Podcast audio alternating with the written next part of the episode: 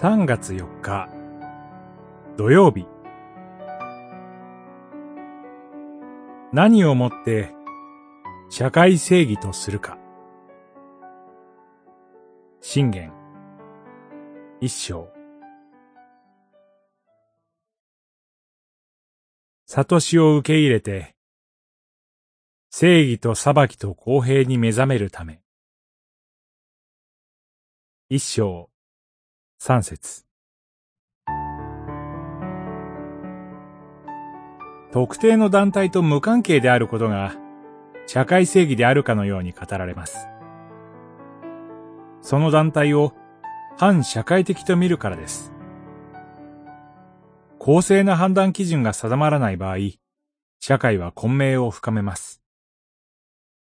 何をもって社会正義とするか、これを見極めることが必要です。政治的な主権者である国民は、日本国憲法にのっとり、基本的人権の尊重を国家に義務付けます。これが、社会正義の共通基盤です。同時に、キリストを主権者とする神の国の民は、信仰と生活の唯一の基準である聖書に聞き従い、義の規範を遵守します。これこそ、クリスチャンの義務、愛と自由のディアコニアです。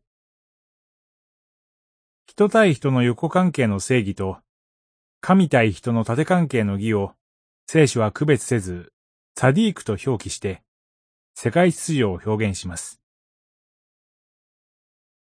世界秩序としての義は、知恵と結びつきます。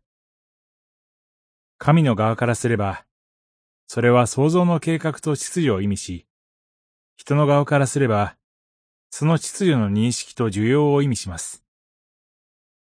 義の創始者は神であり、創造主はまさに正しい方です。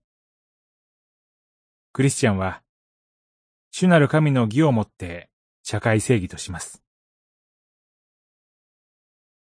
信玄。